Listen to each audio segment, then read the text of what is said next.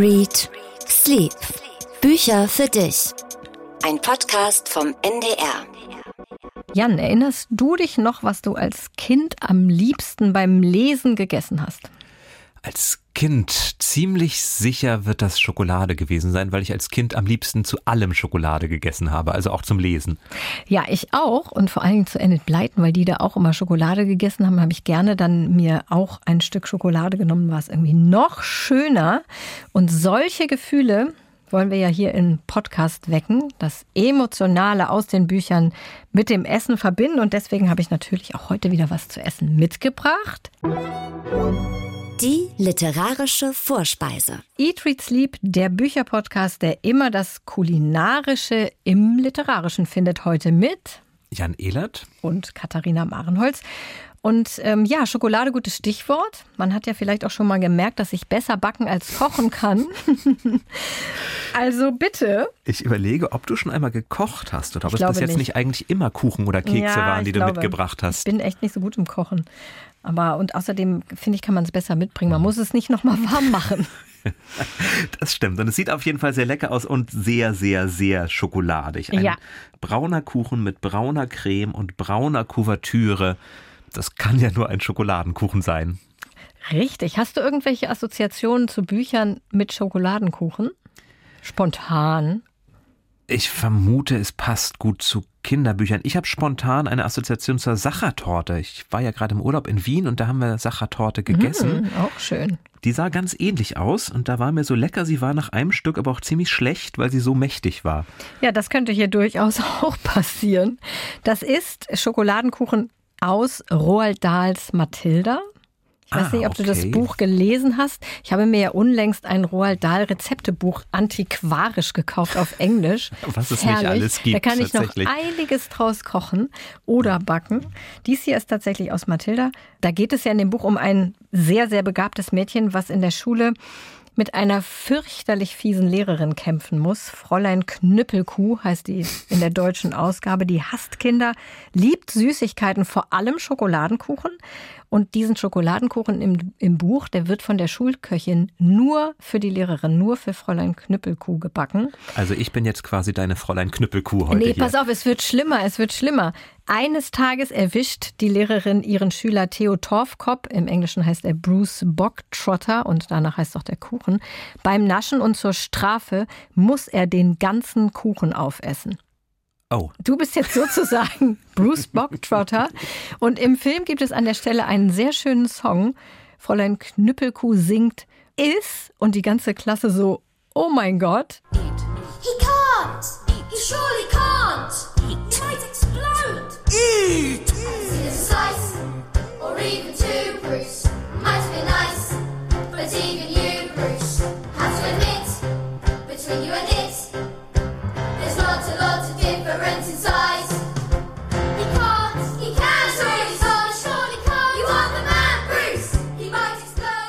can. ich Aber kann er nicht muss. mehr. Er muss, er wird explodieren. Ja, genau.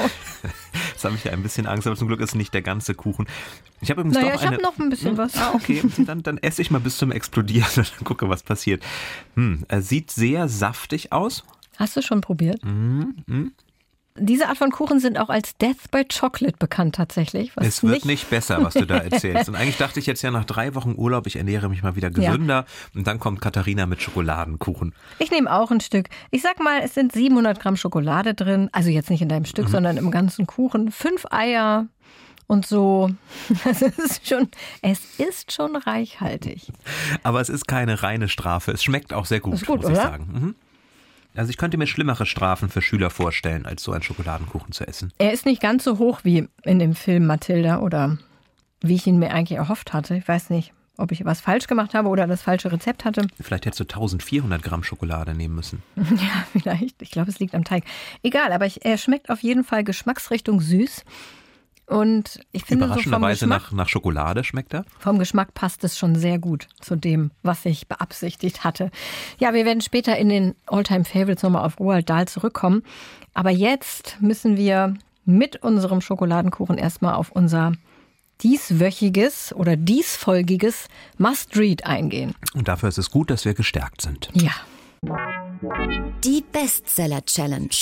Wir haben gelesen, Achtsam Morden am Rande der Welt. Das ist der mittlerweile schon dritte Band einer Reihe von Carsten Dusse. Carsten Dusse ist Rechtsanwalt und Autor zu, unter anderem für Fernsehcomedy. Dafür hat er auch den Deutschen Comedypreis gewonnen, also schon ein bekannter Name. Und 2019 hat er seinen ersten Roman Achtsam Morden veröffentlicht. Darin geht es um den Anwalt Björn Dieme, der eine ganze Reihe zwielichtiger Gestalten vertritt. Auch aus dem Mafia-Milieu kommen da einige. Und den seine Frau, Katharina heißt sie, aufgefordert hat, einen Achtsamkeitskurs zu machen, um die angeschlagene Ehe zu retten.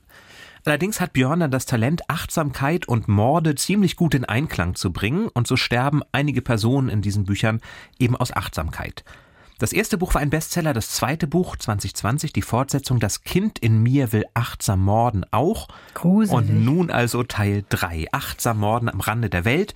Björn ist 45 geworden. Es war ein sehr trauriger Geburtstag, den er nicht mit Freunden, sondern mit Mandanten feierte und der mit viel Alkohol, einem Autounfall und einem toten Chinesen endete und einem überlebenden Chinesen.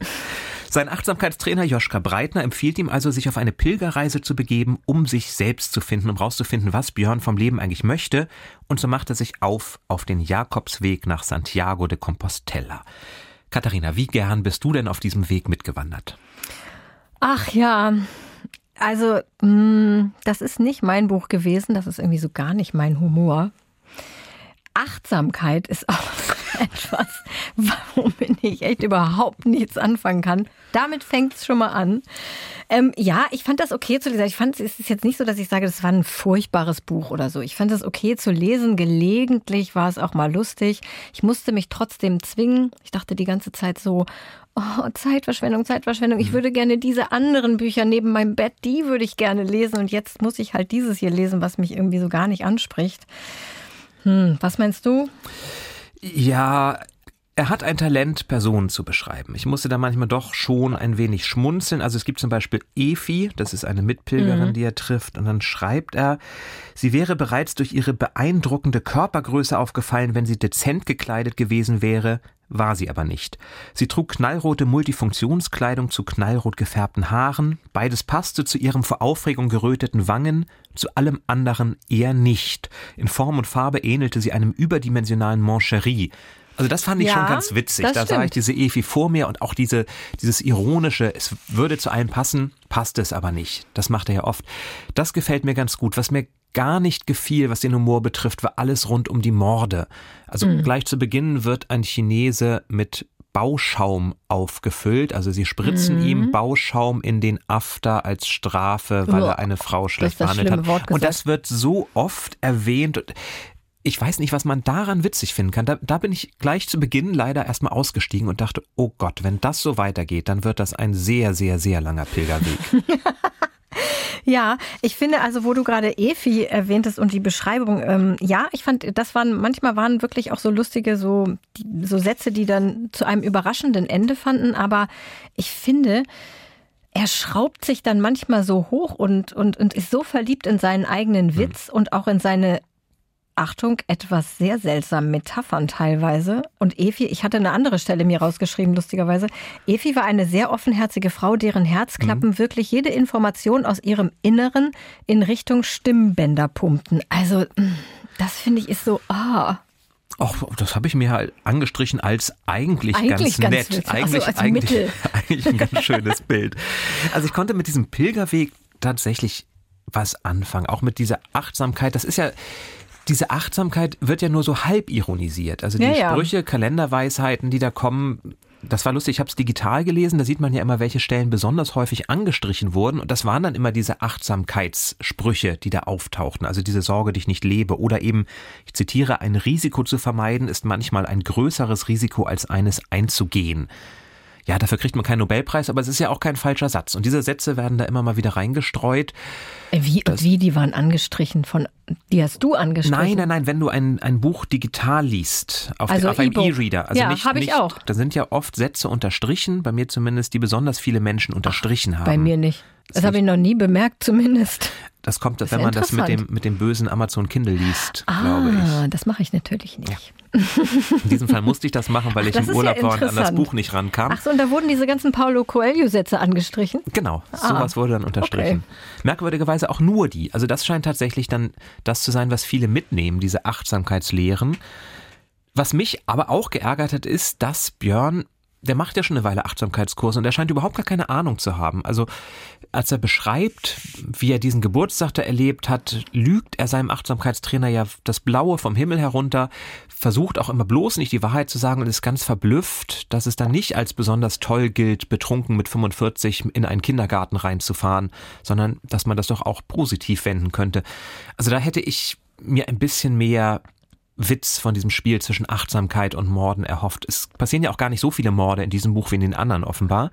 Nee, genau, das, heißt- hatte ich auch schon am Anfang gelesen. Es dauert sehr lange, bis der nächste Mord kommt und es ist einfach gar nicht spannend, finde ich. Oder? Also ich fand es gar nicht spannend. Weil es ja eigentlich ein Krimi schon irgendwo, Äh, Soll das ein Krimi sein? dachte ich. Ach so, ich, ich habe es tatsächlich eher so als einen Dale Carnegie-Ratgeber gelesen, so. der mit ein bisschen Witz verpackt ist. Ah, okay. Ich, ich hatte irgendwie einen Krimi erwartet. Vielleicht nur, weil Morden auf dem Titel stand. Keine Ahnung.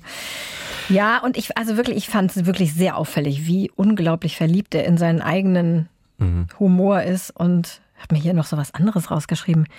Über die Trümmer meiner Ehe dachte ich jetzt anders. Es lag an mir, in den Trümmern wohnen zu bleiben oder ein neues Haus zu bauen. Katharina war es ja auch gelungen, ihre Trümmer für ein neues Gebäude abzuklopfen, auch wenn sie sich dabei für eine einstürzende Hütte mit einem Vollidioten entschieden hatte. Oh, ich weiß nicht, das ist für mich die Umdrehung der Schraube zu viel, einfach immer.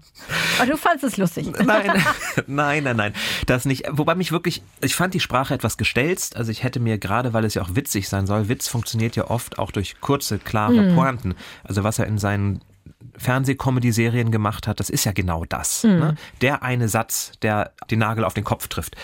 Das passiert nicht. Die Sätze sind immer schon mit einem Nebensatz, einem Attribut, einem Gerundium, ein keine Ahnung, was da alles auftaucht, schon sehr, sehr, sehr Rumgeschwurbelt.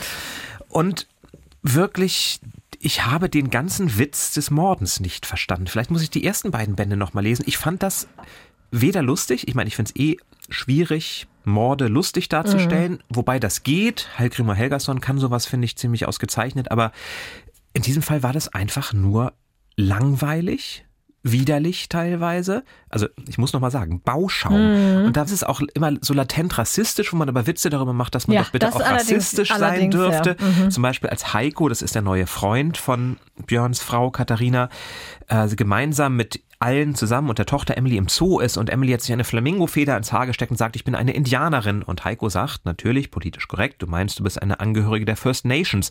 Und dann wird das weitergedreht, dass man doch bitte auch zu den Dickmanns nicht mehr das sagt, was man früher sagte, sondern auch Dickmanns bitte gendern sollte als adipös, männlich, weiblich, divers. Ja, ja, das Ist das echt- witzig? Ist das zynisch? nicht Ist das witzig. ironisch? Ist das aufklärerisch? Oder ist es einfach nur dumm? Ja, aber insgesamt, also ich kann mir schon vorstellen, dass man das, dass man das lustig findet in bestimmten Situationen. Ja, wer denn? Wann denn?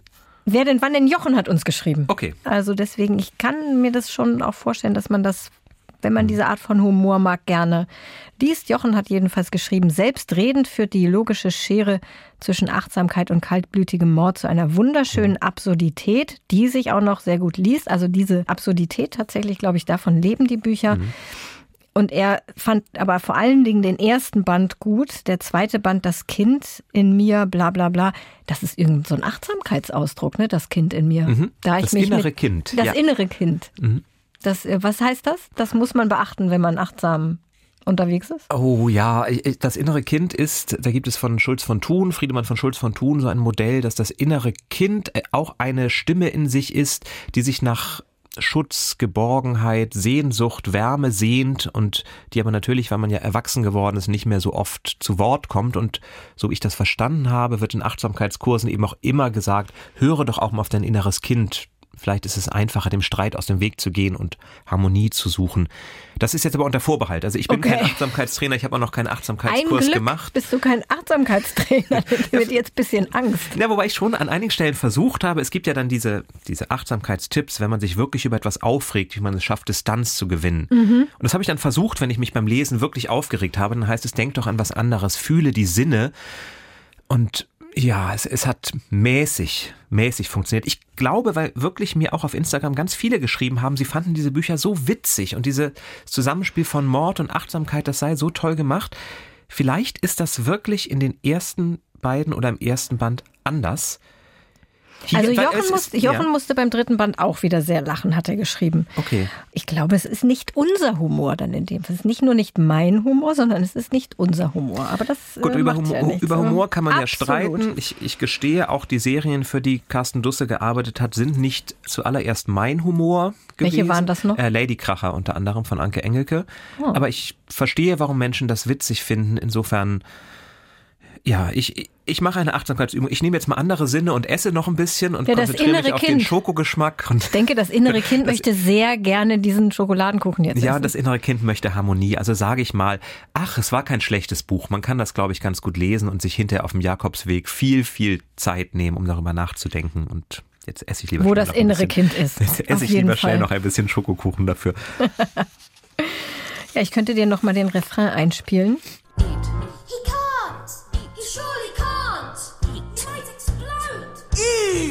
Iss, iss, iss, bis du explodierst. Aber wir haben auch gute Bücher gelesen. Wir haben auch gute Bücher gelesen, auf jeden über Fall. Über die wir das mit voller Inbrunst sagen können, dass wir sie gerne gelesen haben. Wer wollte noch mal anfangen jetzt mit seinem Lieblingsbuch der Woche? Du wolltest anfangen. Ich wollte. Ich habe nämlich noch den Mund voll Kuchen. okay, dann passt das ja gut. Ja, meins, was ich mitgebracht habe heute, das muss ich mir hier von meinem Bücherstapel unten hervorholen, weil das nämlich so ein schönes Cover hat, finde ich guck mal, meine Freundin Lotte von Anne mhm. Stern. Und es ist mit Gold und Blau auf dem Cover. Das Cover hat mich direkt angesprochen. Anne Stern, weiß ich nicht, kennst du die Autorin? Kennst du die Reihe Fräulein Gold vielleicht? Nein, leider nicht. Das ist ihre Reihe um eine Hebamme namens Hulda, die immer wieder in Kriminalfälle verstrickt wird und die spielt in Berlin Anfang der 1920er Jahre.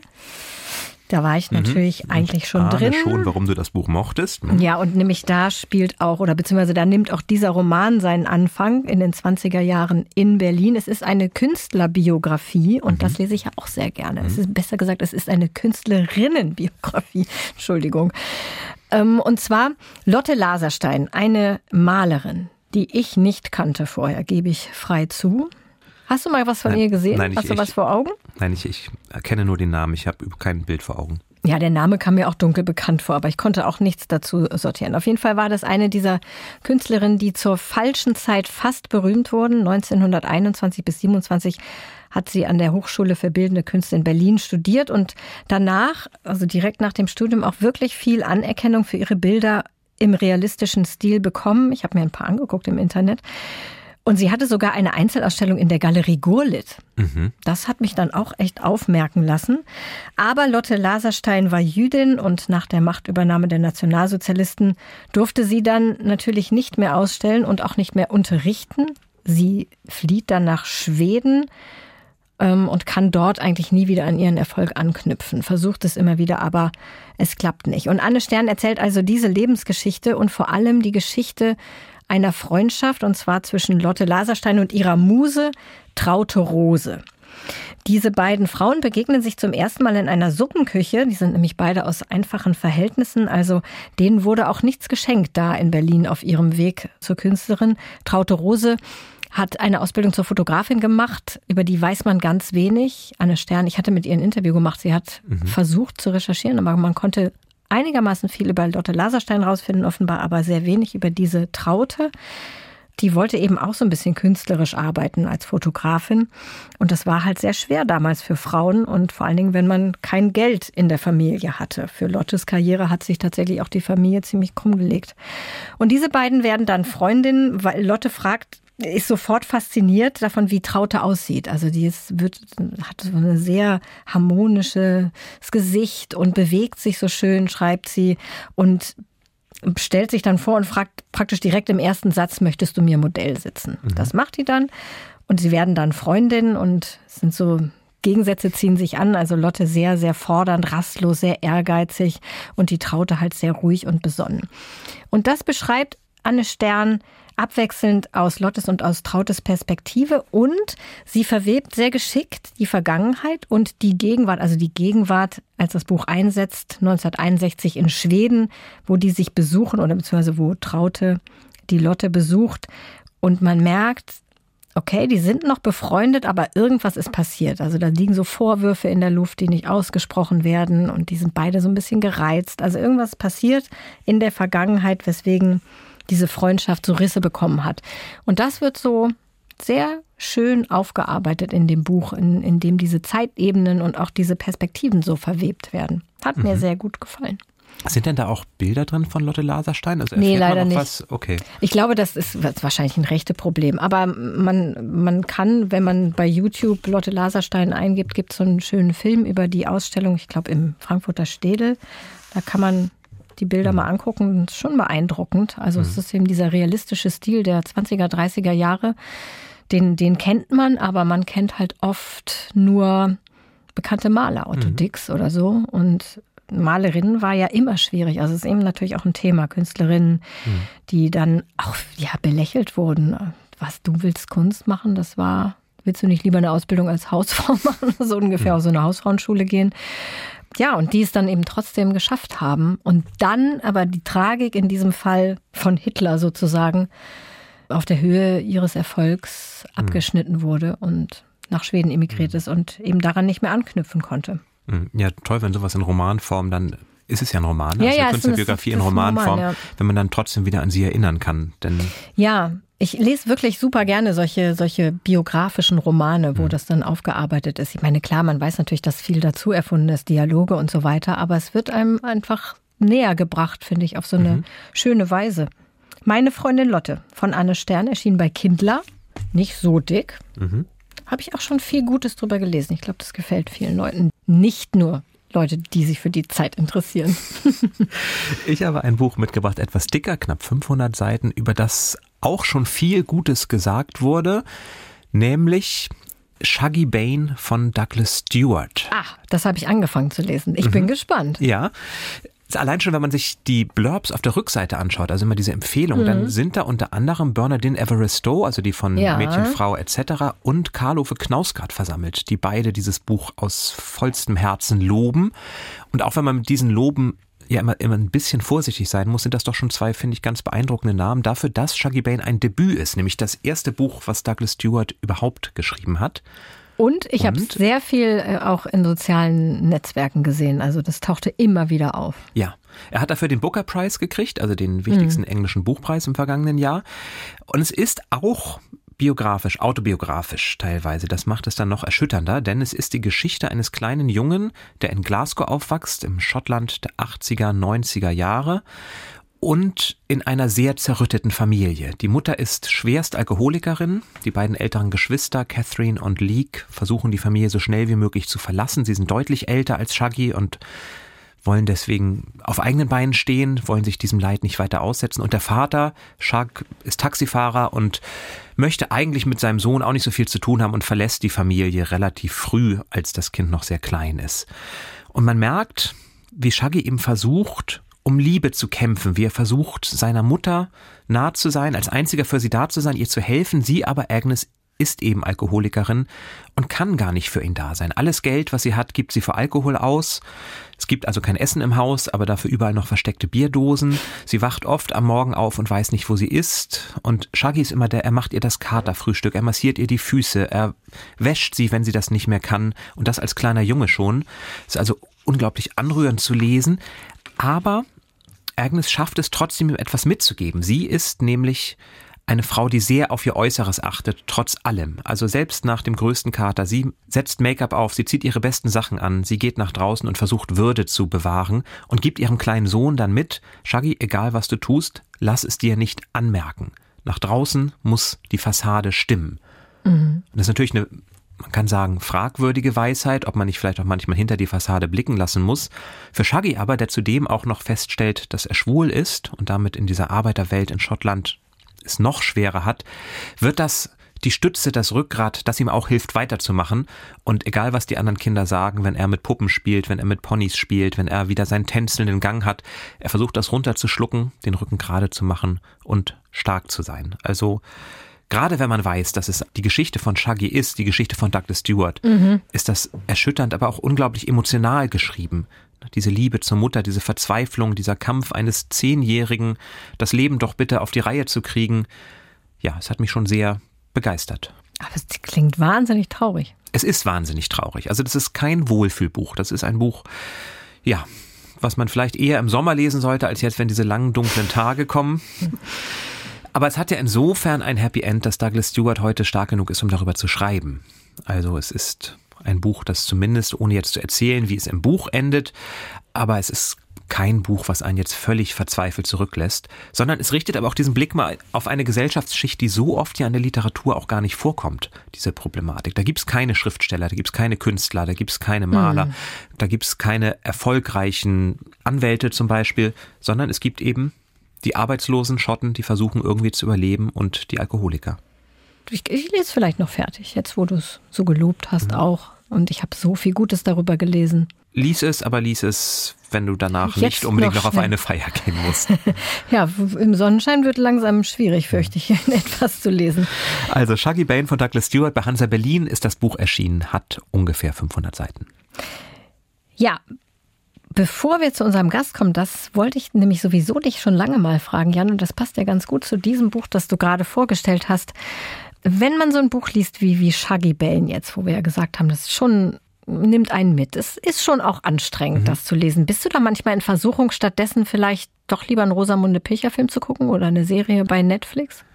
Ähm, ja, zumindest danach. Also ich will es dann schon durchlesen. Ich muss gestehen, ich mag solche Bücher ganz gerne, die einen ein bisschen runterziehen, die so eine melancholische Atmosphäre haben.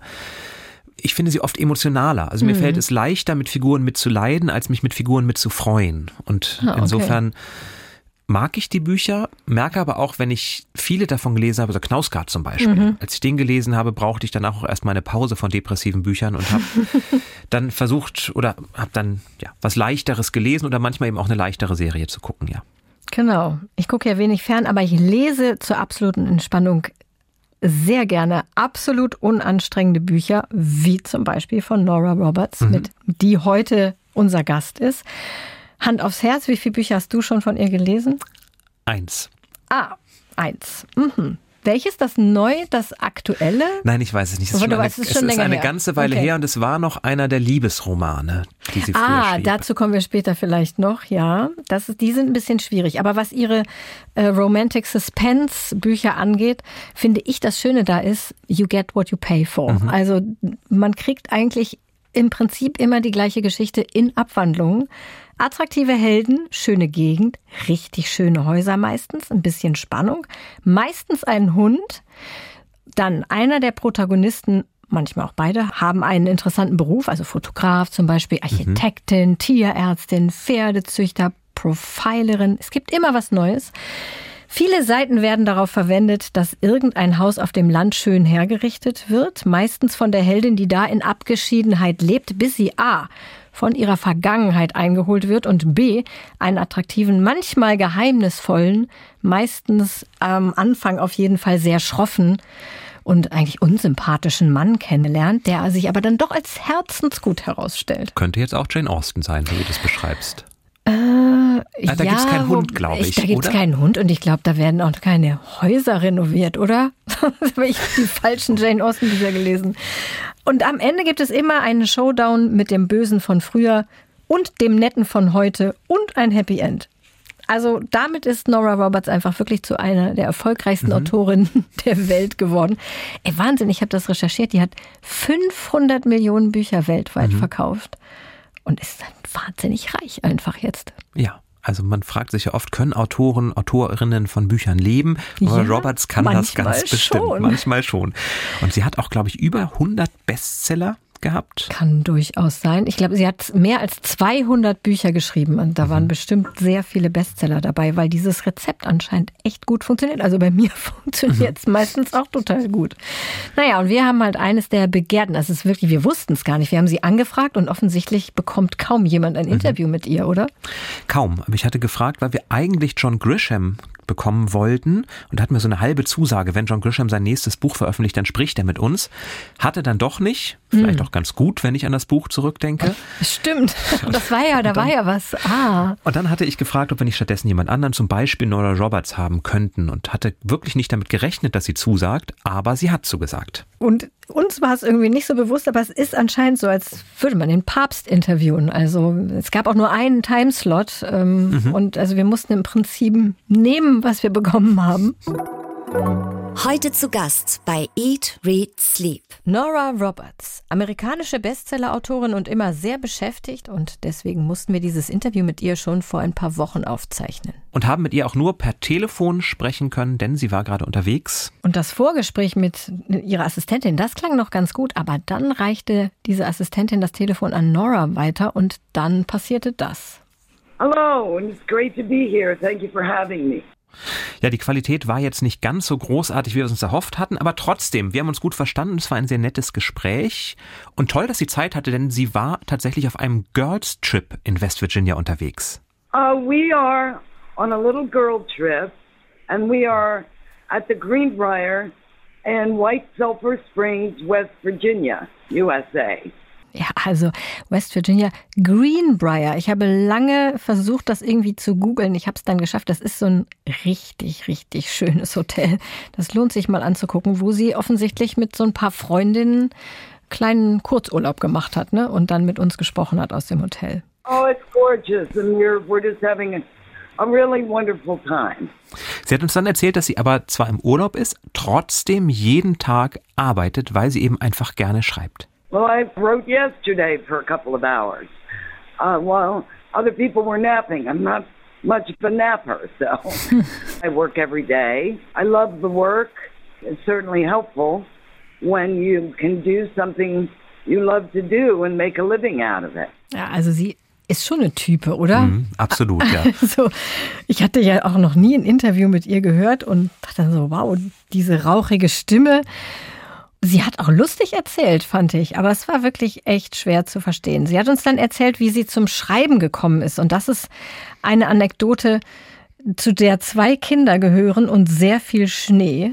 We had three feet of snow, and I had one kid in kindergarten and the other a toddler, and we were stuck for, gosh, I think it was 10 days. I was going slowly mad, as any mom or any parent will appreciate, uh, stuck in the house with two little kids playing games endlessly. So I started to write in a notebook with a, a pen and a notebook because it was portable and I could keep my eye on the kids. I didn't even have a typewriter anyway, so I uh, Also es gab einen Schneesturm damals und sie war zehn Tage lang mit ihren zwei kleinen Kindern, einer war gerade im Kindergartenalter, ans Haus gefesselt, kam nicht raus, die Schokolade wurde irgendwann knapp und sie ist allmählich durchgedreht, sagte sie, weil man gar nichts machen konnte, außer immer wieder spielen, spielen, spielen. Und irgendwann ging ihr das Spielen auf die Nerven und dann hat sie angefangen zu schreiben, mit Stift und Papier, damit sie die Kinder im Auge behalten konnte, denn sie hatte nicht mal eine Schreibmaschine, auf der sie hätte tippen können. Genau, und so entstand dann ihr erster Roman. Eher schlicht war der, wie sie selber erzählt hat. When I started, I was writing, they were about 55,000 words, category romance novels, very specific branding, a two person love story. And that was the, the whole purpose of the book. Also eine Zwei-Personen-Liebesgeschichte und voller Klischees. Die Heldin hatte rote, lange Fingernägel übrigens und der Held war Lateinamerikaner. Da sind die Bücher heute doch ein bisschen komplexer, muss ich sagen. Und am Anfang hat sie ja wirklich nur Liebesgeschichten geschrieben und dann irgendwann auch Thriller und sogar Science Fiction. Und wir haben sie auch gefragt, ob sie ein Lieblingsgenre hat. Hat sie nicht.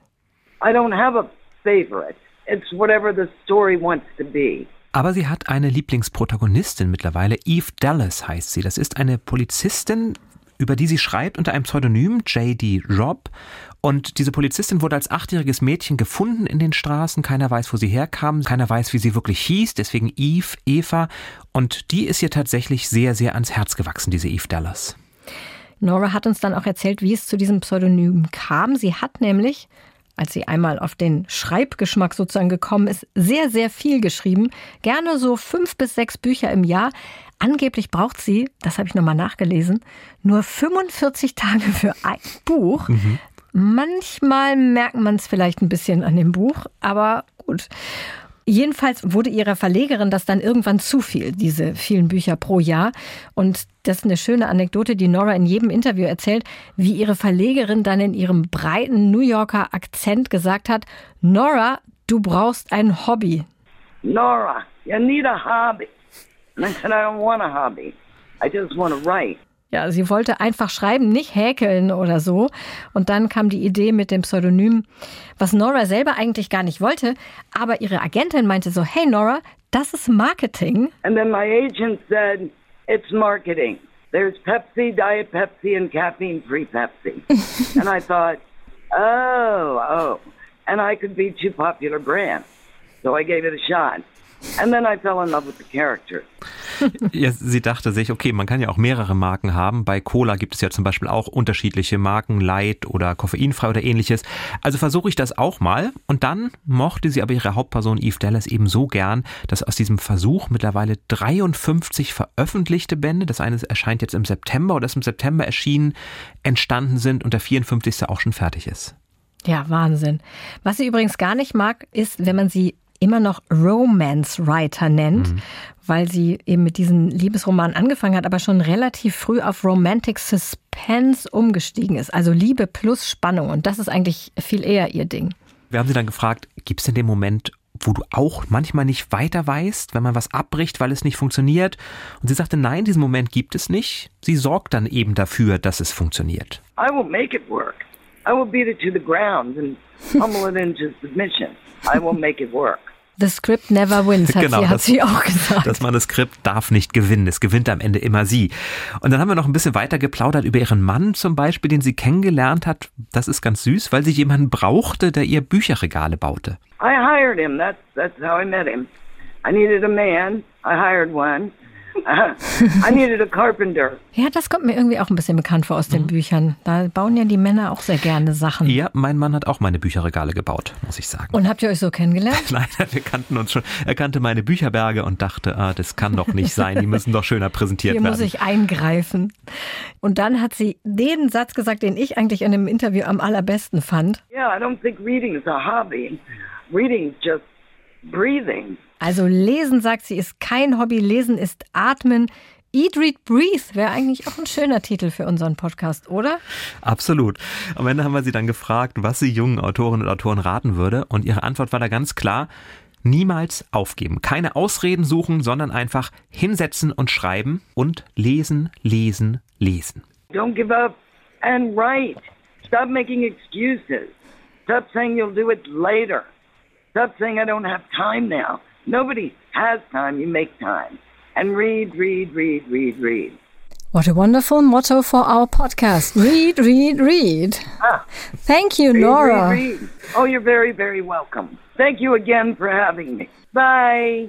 Ja, also dafür, dass sie so wahnsinnig berühmt ist und so wenige Interviews gibt, fand ich sie super sympathisch. Ich auch. Sie hat ja auch noch zugegeben, dass sie besonders gerne flucht zum Beispiel. Sie hat ja angefangen, Krimis zu schreiben, weil sie in ihren Liebesromanen immer nicht so richtig fluchen durfte. Und dann dachte sie, jetzt lasse ich das mal raus und lasse da eine Kommissarin auf die Welt kommen in einem anderen Milieu, weil sie selber auch so gerne flucht. Und das ist fand ich wirklich sehr, sehr sympathisch, mit ihr zu sprechen. Absolut. Ich werde auf jeden Fall ihren neuen Roman lesen, der am 18. Oktober erscheint. Vermächtnis der Dunkelheit. Ich möchte hier kurz aus dem Klappentext zitieren und jetzt erinnere dich bitte an meine Eingangsworte, mhm. wie die Bücher immer funktionieren. Also, Adriana erlebt in ihrer Kindheit Traumatisches. Merkst du, hier haben wir die dunkle Vergangenheit. Doch sie geht als starke Frau daraus hervor. Schon mit 17 gründet sie ein Fitnessunternehmen in New York, das wäre der interessante Job. Mit der Fanpost erreicht sie auch ein Drohbrief, dem jedes Jahr ein weiterer folgen wird. Suspense. Auf dem Höhepunkt ihres Erfolges beschließt sie, nach Travelers Creek zurückzukehren, wo ihre Großeltern leben. Das ist die schöne Gegend hier. Ne? Mhm, da wird bestimmt ein Haus renoviert. Ich wette, ja. da wird ein sehr charmantes Häuschen renoviert. Und hier begegnet sie unverhofft ihrem Jugendfreund Rylan wieder. Der attraktive Held, nehme ich mal an. Bla bla bla. Und wird die Gefahr durch Adrianas Stalker immer größer und wirft einen Schatten auf das Paradies. Die dunkle Vergangenheit holt sie ein. You get what you pay for. Mhm. Ich sag's dir, ich freue mich auf den Roman. Mhm. Nach einem harten Arbeitstag oder nach einem harten anderen Roman, der mich total runtergezogen hat, ist das genau das Richtige. Ich werde das auch lesen, weil wenn man ehrlich ist, die meisten Bücher funktionieren ja erstmal nach einem relativ vorhersehbaren Plot und trotzdem muss man es schön erzählen können. Und das muss ihr ja gelingen. Ansonsten wäre sie nicht so erfolgreich. Ja, denke ich auch. Übrigens wurde ich bei Instagram sehr viel gefragt, welches Buch, wie gesagt, es gibt ja mehr als mhm. 200 Romane von ihr, ich zum Einstieg empfehlen würde. Dazu kann ich zwei Tipps geben hier. Erstens, einfach mal den Klappentext lesen und gucken, welcher Beruf mhm. behandelt wird und äh, euch am meisten anspricht. Und zweitens, unbedingt darauf achten, dass ihr keinen ihrer frühen Liebesromane erwischt, denn die sind wirklich sehr schlicht. Lieber nicht lesen. Oder eben doch diese Krimireihe anzufangen, die Eve Dallas-Serie. Da hat man die eine ganze Weile nicht. was von mit ja, den 53, Bände. 54 Bänden. Die sollte man aber chronologisch lesen, weil eben immer mehr über die Vergangenheit von Eve und Rourke, ihrem Mann, mhm. ihrem späteren Mann, bekannt gegeben wird. Also da kann man tatsächlich bei Band 1 beginnen und hat für das ganze nächste Jahr eigentlich jede Woche ein Buch, was man lesen kann. Das wäre dann eigentlich dein Ding, weil Science Fiction ist ja nicht so mein Stimmt, Science Fiction, es ist ja nicht nur Krimi, es ist auch ein bisschen ja, Science, Science Fiction, Fiction, deswegen auch dieser automatische Koch. Das Ganze Ganze spielt im Jahr 2054, ja, glaube ich. Da bin ich schon raus. In den 2050er Jahren.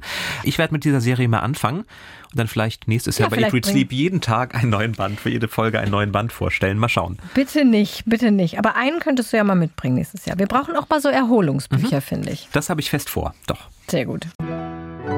Die All-Time Favorites. Ja, ich habe heute zwei All-Time Favorites mitgebracht, Jan. Äh, sorry, musste noch mal kurz sein. Ja, das geht auch schnell. Ich wollte einmal noch mal auf Roald Dahl zurückkommen. Ich habe, glaube ich, jedes Buch von ihm gelesen und überlegt, was ist eigentlich mein Lieblingsbuch von ihm. Ich mochte sehr gerne die Kurzgeschichten Kiss Kiss, mhm. Unvergessen, Lamb to the Slaughter. Kennst du die? Ich kenne, ja, die kenne ich. Lammkeule, mhm. ne? Wo eine Frau ihren Mann mit einer gefrorenen Lammkeule ermordet die dann im Ofen zubereitet und den Polizisten serviert. Die kommen, um den Mord zu untersuchen. Das wäre eigentlich auch ein tolles Essen für eine Folge ja, gewesen, oder? Äh, Habe ich auch kurz überlegt. Bei Roald Dahl findet man so einiges. Ich glaube, da komme ich nochmal drauf zurück. Aber mein Lieblingsbuch ist, glaube ich, Onkel Oswald und der Sudankäfer. Das ist relativ unbekannt. Aha, Hast das du davon kenne ich nicht, nein, habe ich gar nichts von gehört eine wahnsinnig irre Geschichte, in dem ein, ein Typ, also der Protagonist Oswald, ein Aphrodisiakum aus pulverisierten Käfern herstellt und damit eine prominenten Samenbank anlegt. Seine Komplizin verführt dann berühmte Männer, also Picasso, James Joyce, Einstein, Proust, Shaw zum Beispiel, und sammelt deren Samen und die verkaufen die beiden dann an Frauen, die Kinder von Genies haben wollen. Ich fand das mhm. damals, als ich es gelesen habe, man kann das noch nachlesen, wann ich das gelesen habe, mit 19 fand ich das super lustig. Ich habe es seitdem nicht nochmal gelesen, also ich garantiere für nichts. Möglicherweise ist es frauenfeindlich, keine Ahnung. Aber ich fand, es passt so gut zum Podcast, auch weil so viele berühmte Autoren darin vorkommen. Mhm. Ist echt, echt lustig. Mein Tipp ist also das Gesamtwerk von Roald Dahl unter mhm. besonderer Berücksichtigung vielleicht von Onkel Oswald und der Sudankäfer. Bei Carsten Dusse kam übrigens auch ein berühmter Autor vor Hemingway und ich dachte, das hätte dich vielleicht ein bisschen das konnte mich, gestimmt. konnte es nicht rausreißen. Alles gut. Ich habe eine Empfehlung von Carola dabei und zwar empfiehlt sie uns Werke von Philip Roth. Erstmal ganz allgemein, alle. Philip Ross kennst du? nee, nicht alle. Sie sagt, es gibt viele, mit denen sie sich schon schwer tut, gerade die ersten, Portnoys Beschwerden, weil da doch ja, ein sehr chauvinistischer Ich-Erzähler ja, auftaucht, also sehr toxische Männlichkeit auch toxische vorkommt. Männlichkeit. Das muss immer mal gesagt werden, auch toxische Männlichkeit. Wie stehst du zu Philip Roth? Zu toxischer Männlichkeit? ich stehe gut zu Philip Roth. Mhm. Ich kann auch die toxische Männlichkeit aushalten in den ersten Romanen. Sie hat ein Buch aber empfohlen, was auch eines meiner Lieblingsbücher, wahrscheinlich sogar mein Lieblingsbuch von ihm ist, und das ist Der menschliche Makel. Ja, herrlich. Tolles Buch. Für mich schreibt Carola dieses Buch so gut, weil es die ganze Bereitschaft der aufgeklärten liberalen Gesellschaft zeigt, jemanden, der scheinbar gegen das gerade angesagte Verhalten verstößt, zu verfolgen, und zwar ohne Rücksichten. Sie hat's gegruselt bei der Lektüre, denn das Buch bringt einen dazu, sich ganz fest vorzunehmen, sich nicht mitreißen zu lassen von der aktuellen Sündenbock-Wahl. In Wahrheit sind die Sachen ja viel bekannter, viel komplexer als schwarz oder weiß.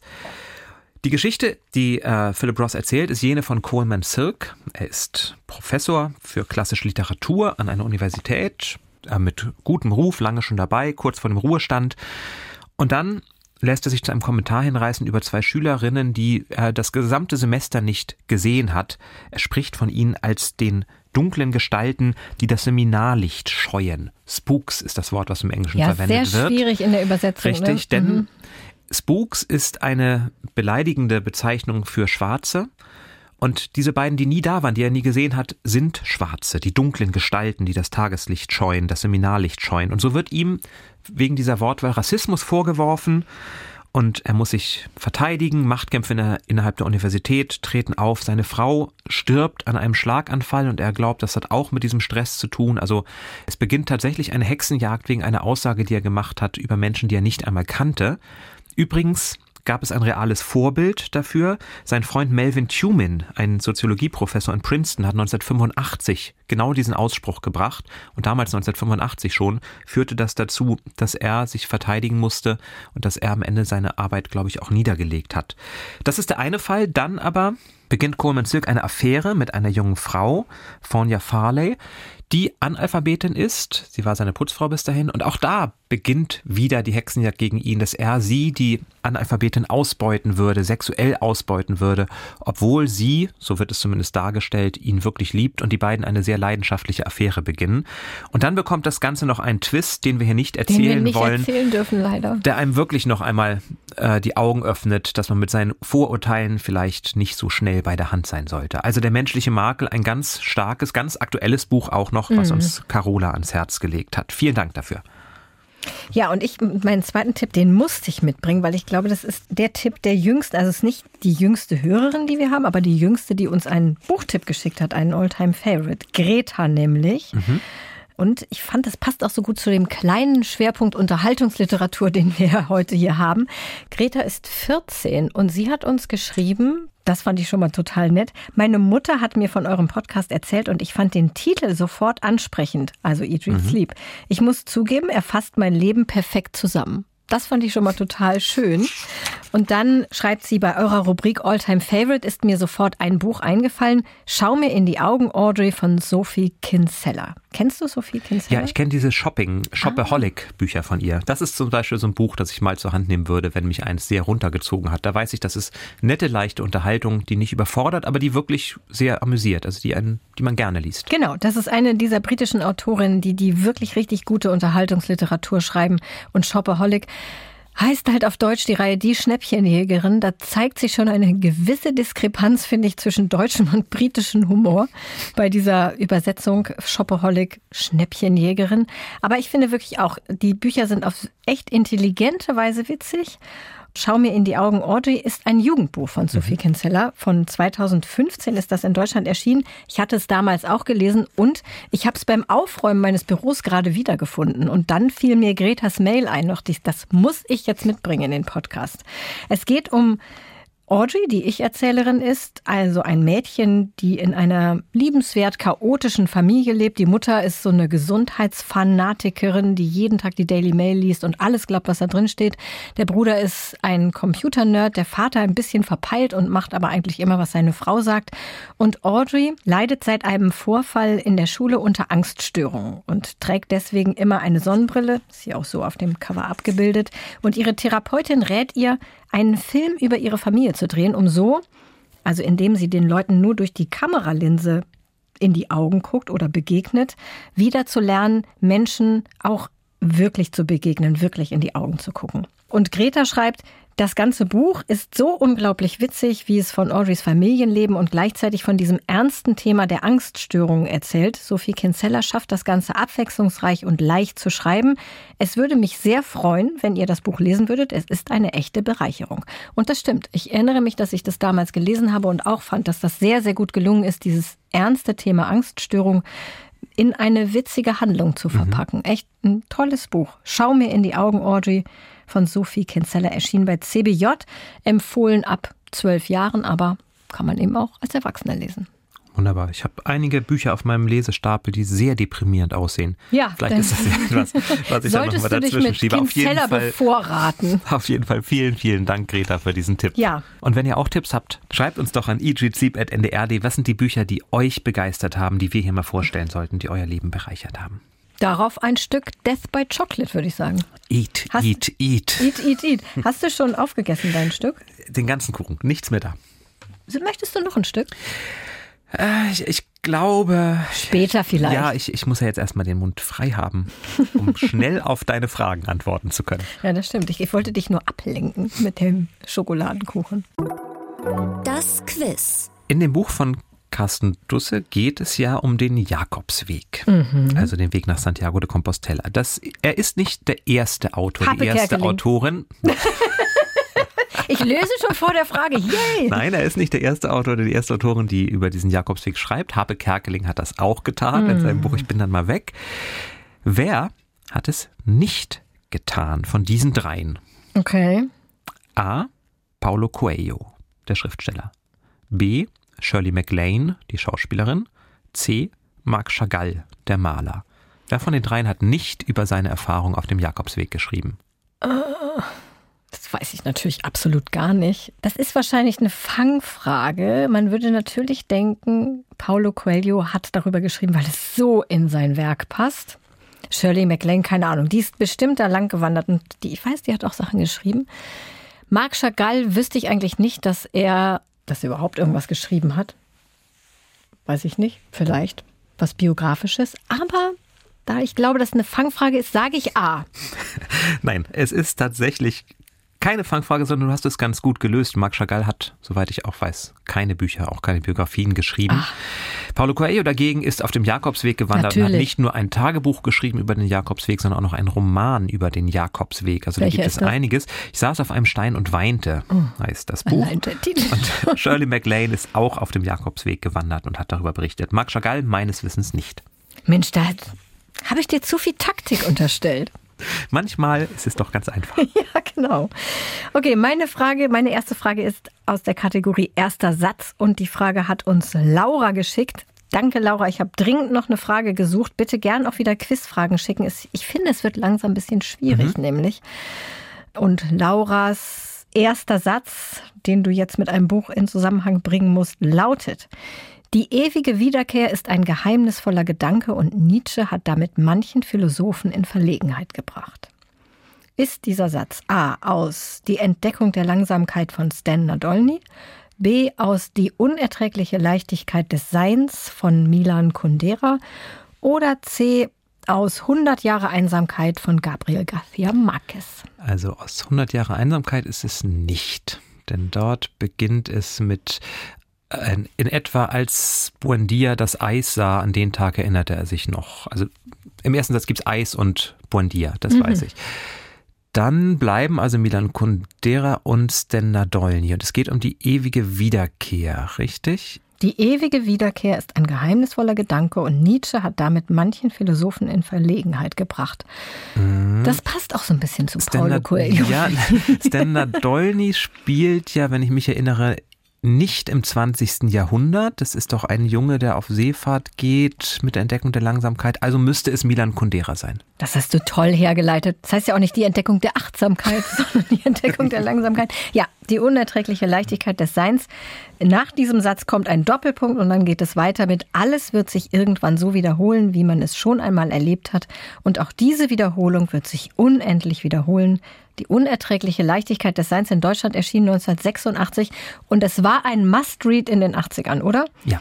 Hast du es gelesen? Ich Hast du es ge- gemocht? Ich habe es gelesen, als es damals in dieser Reihe der Süddeutschen gleich als Band 1 rauskam. Die Süddeutsche hat ja mal Klassiker der Weltliteratur rausgegeben und da war Milan Kundera Band 1. Ich habe es damals gelesen. Ich muss gestehen, ich habe neulich mal wieder überlegt, was darin eigentlich passiert und konnte sehr wenig abrufen. Also, Es passiert, glaube ich, nicht so viel.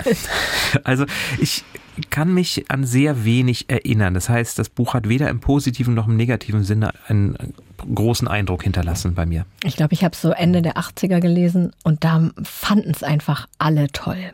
Man, man musste das toll finden. Aber ich habe lustigerweise bei der Recherche so ein, irgendwo einen Artikel gelesen, wo jemand relativ vor kurzem geschrieben hat, dass man das früher toll fand, aber eigentlich ist es gar nicht so ein tolles Mhm. Buch.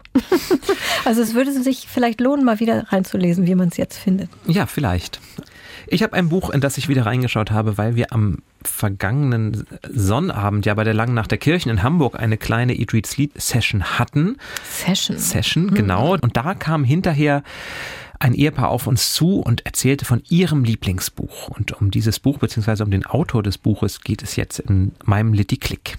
Aha, suchen- das wäre eine sehr komplizierte Herangehensweise, aber gut. Wir suchen einfach einen Autor, so einen Mann. Mhm. Gut, es ist also. ein Mann. Mhm. Alles klar. Dieser Mann brach mit zwölf Jahren die Schule ab, um seine Familie finanziell zu unterstützen. Das muss man da noch nicht wissen.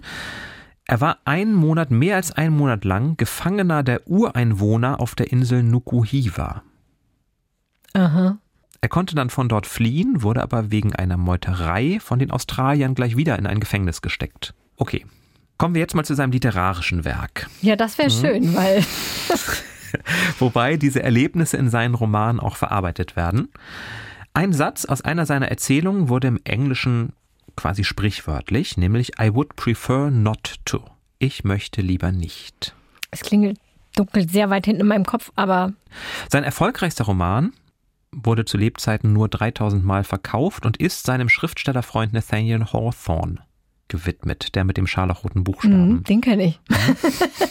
Die beiden waren also eng befreundet. Hast du schon gesagt, ob er Engländer ist? Oder sagst du nee, es habe ich noch nicht gesagt. Erst- und in nö, welcher nö, nö, Zeit? Äh, naja, Nathaniel Hawthorne war sein also bester wenn das Freund. sein bester Freund war, okay. Ja. 1851 erschien der Roman, der bekannteste. Ach, ich glaube, ich weiß es nicht. Dann gebe ich dir den letzten Tipp und dann weißt du's. Der Erzähler heißt Ismail. Ach so, dann ist es wohl Moby Dick. Ach nee, ich muss ja den Autor raten. Dann ist es ähm, Herman, Gott, leichter Blackout, Herman Melville. Richtig, Herman Melville ist es. Moby Dick ist sein bekanntester Roman und er war tatsächlich als I junger Mann unterwegs und I Prefer Not to ist aus Bartleby der Schreiber. Da nistet sich ein Schreiber eben in eine Anwaltskanzlei ein und geht einfach nicht mehr, arbeitet aber auch nicht mehr, sondern sagt, ich möchte eigentlich gar nicht arbeiten, sodass am Ende der Anwalt seine Kanzlei verlässt, weil er es nicht mehr aushält mit diesem Menschen, der da drin sitzt. Und dieses I would prefer not to, ich möchte das lieber nicht, das sagt man immer, wenn man Dinge vielleicht Ja, das ist deswegen geflügeltes Wort geworden. Genau. Daher kennt Deswegen man das. Ich kann es gar nicht, ich kenne es gar nicht aus dem Buch, weil dieses Buch habe ich gar nicht gelesen. Im Gegensatz zu Moby Dick. Habe ich Moby Dick eigentlich gelesen? Ah, ich glaube in Auszügen. Es ist sehr lang. Und es handelt sehr viel von Walfang in sehr detaillierten Man Einzelheiten. erfährt alles über Wale, was man wissen muss. Ja, und Richtig. auch alles über Walfang, was man niemals wissen wollte. Und trotzdem ist es ein sehr spannender Roman. Ja, also toller Roman. es lohnt sich, dieses Buch auch mal wieder in die Hand zu nehmen. Ja, wenn Nora Roberts alle Bände alle sind, dann lese ich nochmal Moby Dick. okay, meine zweite Frage ist aus der Kategorie Famous Food oder wie hieß die, die ich neulich mal erfunden? Die habe ich Kategorie? neulich mal erfunden. Ich glaube, sie hieß Famous Food, aber vielleicht habe ich auch vergessen, wie meine Ich müsste, eigene glaube ich, mal Kategorie in alte hieß. Folgen hören, was für Folgen wir alles noch machen können. Unnatürliche Todesarten erinnere ich noch. Ja, Da wäre die Lammkeule auch mal ganz wieder. gut ja, stimmt. gewesen. Ich auch mal wieder aufgreifen, ne? Ja, Famous gut, weil es so gut zu Roald Dahl passt, weil ich ja auch hier dieses tolle Roald Dahl Kochbuch habe. Er war nämlich selber ein großer Fan von Schokolade und Süßigkeiten überhaupt, also Dahl. Und für sein berühmtes Kinderbuch Charlie und die Schokoladenfabrik hat er sehr viele Süßigkeiten erfunden. Welche der folgenden Süßigkeiten ist keine Erfindung von Roald Dahl? A. Herr Toffee, also Haartoffee. B. Everlasting Gobstopper, immerwährende Dauerlutscher heißt das in der deutschen Ausgabe. Oder C. Fatschfleiß, Zuckerwattefliegen. Ich habe jetzt diesen Film mit Johnny Depp vor Augen und den Umpa Lumpas, die da laufen. Und Das ist schon mal gut. ich sehe einen dicken Jungen mit Dauerlutscher im Mund vor meinem geistigen Auge. Also glaube ich, der Gobstopper, den wird es gegeben haben. Mhm. Aber ich kann mich nicht an Zuckerwattefliegen erinnern. Ich glaube, das dritte ist falsch. Stimmt. Genau, immerwährende Dauerlutscher gab's. Die werden niemals kleiner und wechseln einmal pro Woche die Farbe. Es gibt auch Herr Toffee, Haartoffee. Und davon braucht man nur ein kleines Stück zu essen und eine halbe Stunde später wächst einem eine funkelnagelneue, prächtige, dichte und seidige Mähne auf dem Kopf. Super. Zuckerwattefliegen gibt es tatsächlich nicht bei Roald Dahl. Zusatzfrage. Aus welcher Buchreihe stammen die Fudge-Flies? Harry Potter. Gut. Was bist du für ein Streber heute? Wenn es um Süßigkeiten geht, dann kenne ich mich Wusstest aus. du das oder hast du das jetzt geraten? Das habe ich geraten. Ich dachte die ganze Zeit an diese Bohnen, die man bei Harry Potter Ja. isst, wo es alles Mögliche gibt. Und dann dachte ich, ja, wenn da so ein Schnatz rumfliegt, könnte ja auch so Zuckerwatte fliegen. Ja, ja. J.K. Rowling hat auch echt sehr, sehr viele tolle Süßigkeiten erfunden für diesen Süßigkeitenladen Honeydukes bei Harry Potter, wo die immer einkaufen gehen zum Beispiel. Aber auch später für den Laden der Weasleys, die ja dann so ganz, Mhm. ganz krasse Sachen verkauft haben. Das bringe ich vielleicht auch mal mit. Wirkzungen-Toffee zum Beispiel. Erstmal müssen wir aber schauen, was wir als nächstes lesen. Ja, Da hast oh du die ja. Süßigkeitenbox dabei. Und habe ich die Ex-Keksdose dabei. Warte. Bestseller Challenge. Die Auslosung. Sind wieder neues, wieder neues Material in die Bestsellerliste gekommen. Insofern soll ich mal, ihr seid ja nächstes Mal dran, Ja. du und Daniel, soll ich mal für euch was Schönes ziehen? Ja, das wäre doch nett. Ah, übrigens, ich habe schon Support bei Instagram bekommen, dass ich keine Angst haben muss vor Stephen King, weil sein neues Buch offensichtlich gar kein Horror ist, sondern eine Gangsterballade. Billy Summers oder so heißt das. Aber wenn wir das jetzt ziehen, dann ist es ja gar nicht für mich, sondern für euch. Also mal gucken, was ich hier für euch habe.